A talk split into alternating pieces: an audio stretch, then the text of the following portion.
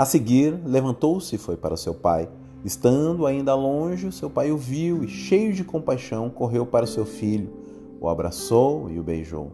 Lucas 15, 20. Olá, gente boa, tudo bem? Espero de coração que sim. O tema dessa mensagem é Dois Perdidos, um Achado. Essa é uma parábola incômoda, injusta, desconfortável. É a parábola onde o que fez tudo certo, não desperdiçou nada, trabalhou sempre exaustivamente. Esse tem que compartilhar do amor do Pai e da sua herança com aquele que deliberadamente colocou toda a sua parte a perder. Essa parábola é indigesta.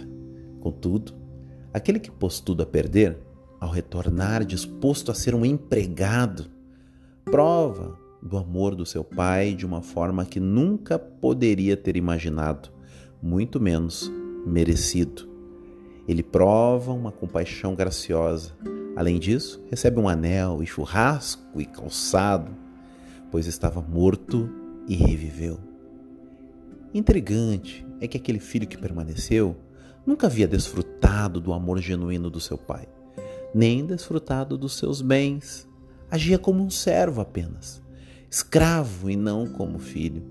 Não celebrava a riqueza do pai, que também era dele coração dele era duro, pois não teve condições nem de afirmar meu irmão, mas sim esse teu filho. Certamente a pior condição em relação ao coração foi deste, do filho que ficou.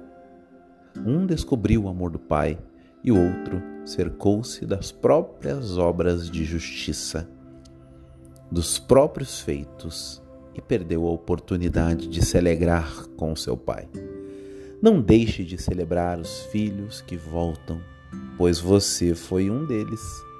Desfrute da comunhão com o Pai e lembre-se que o Senhor quer todos os filhos à mesa. Essa é mais uma mensagem com amor ao seu coração, em nome de Jesus.